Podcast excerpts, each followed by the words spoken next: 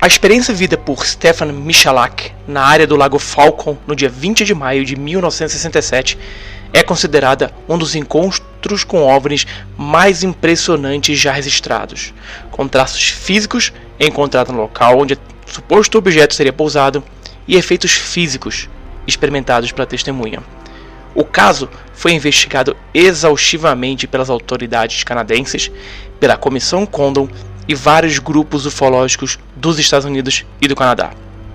As autoridades canadenses reagiram rapidamente quando foram encontrados resíduos radioativos nas amostras de solo e nas roupas de Stephen. Dentre muitos documentos oficiais liberados pelo governo canadense, um chama atenção por relatar a investigação e o relato de Michalak. Segundo esse relatório, Stefan Michalak, morador de Winnipeg, Manitoba, relatou que teve contato físico com um OVNI durante uma viagem de prospecção que fazia próximo ao lago Falcon. Michalak estava examinando uma rocha quando viu dois OVNIs aparecerem diante dele. Um deles permaneceu no céu por alguns instantes e depois desapareceu velozmente. O segundo OVNI aterrizou a poucos metros de distância de Michalak. Quando ele se aproximou, uma abertura fez-se no objeto e ele ouviu vozes vindo de dentro da nave. O brilho que vinha de dentro daquele objeto era grande, mas como ele estava usando óculos de proteção, tomou coragem para se aproximar. Michelak afirmou que pôde ver dentro da nave. Estava tão iluminada quanto uma árvore de Natal. Quando finalmente estava frente a frente ao objeto, deu uma boa olhada dentro dele e viu painéis de cores diferentes, raios de luz se cruzando, como lasers de segurança.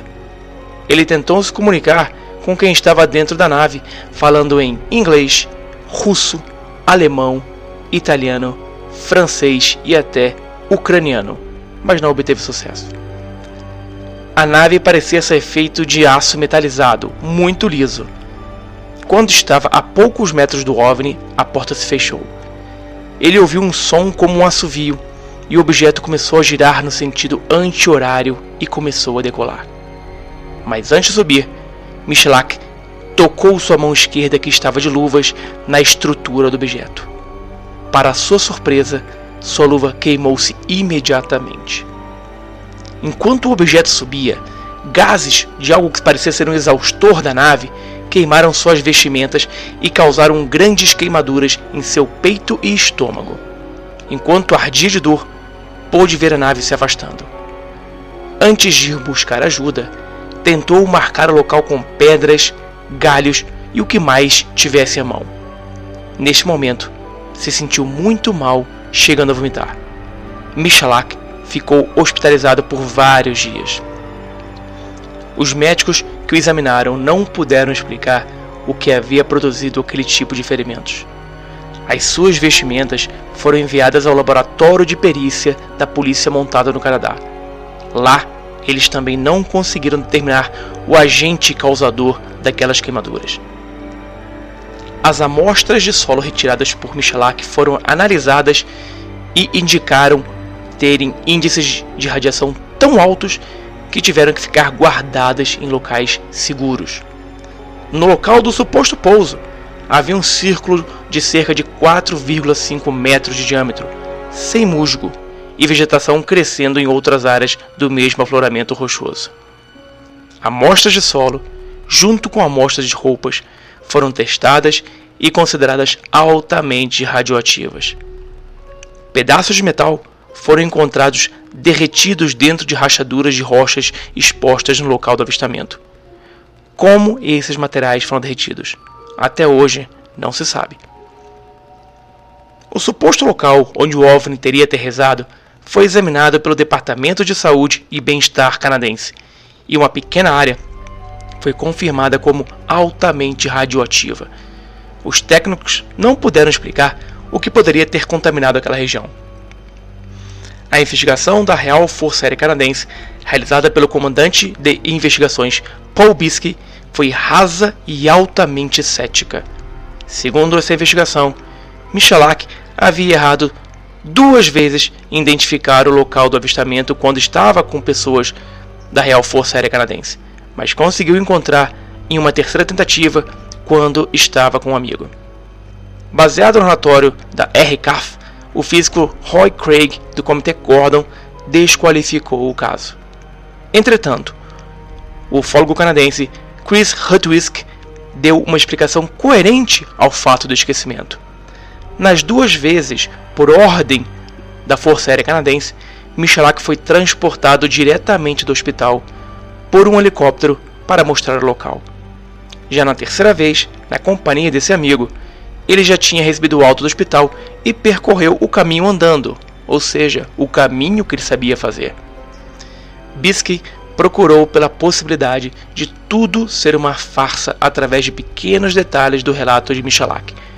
Por exemplo, ele levantou a hipótese de que Stephen teria entrado em contato com elementos de rádio na empresa de cimento em que trabalhava como mecânico.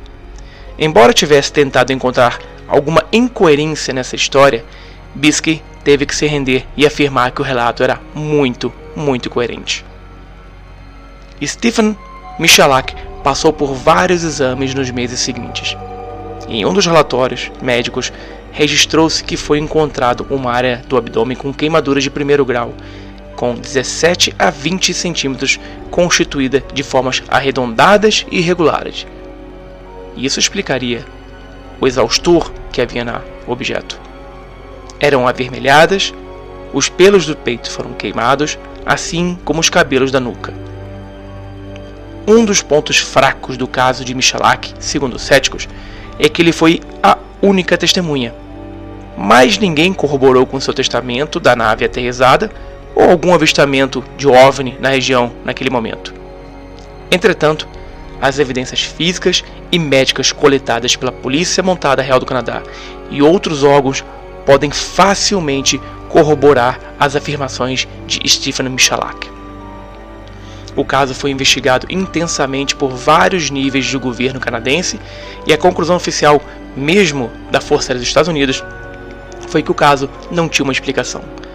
Ainda doente, em 1968, em decorrência de queimaduras aparecendo em seu peito e sofrendo de desmaios, Stefan foi para a clínica Mayo em Rochester, em Minnesota, nos Estados Unidos. Os médicos fizeram uma investigação e exames minuciosos e até enviaram a um psiquiatra que relatou que Michalak era uma pessoa muito pragmática, séria e que não teria condições de inventar uma história daquela. Este é considerado um dos maiores casos ufológicos já registrados. E você, o que acha? Deixe seus comentários e compartilhe a página com seus contatos.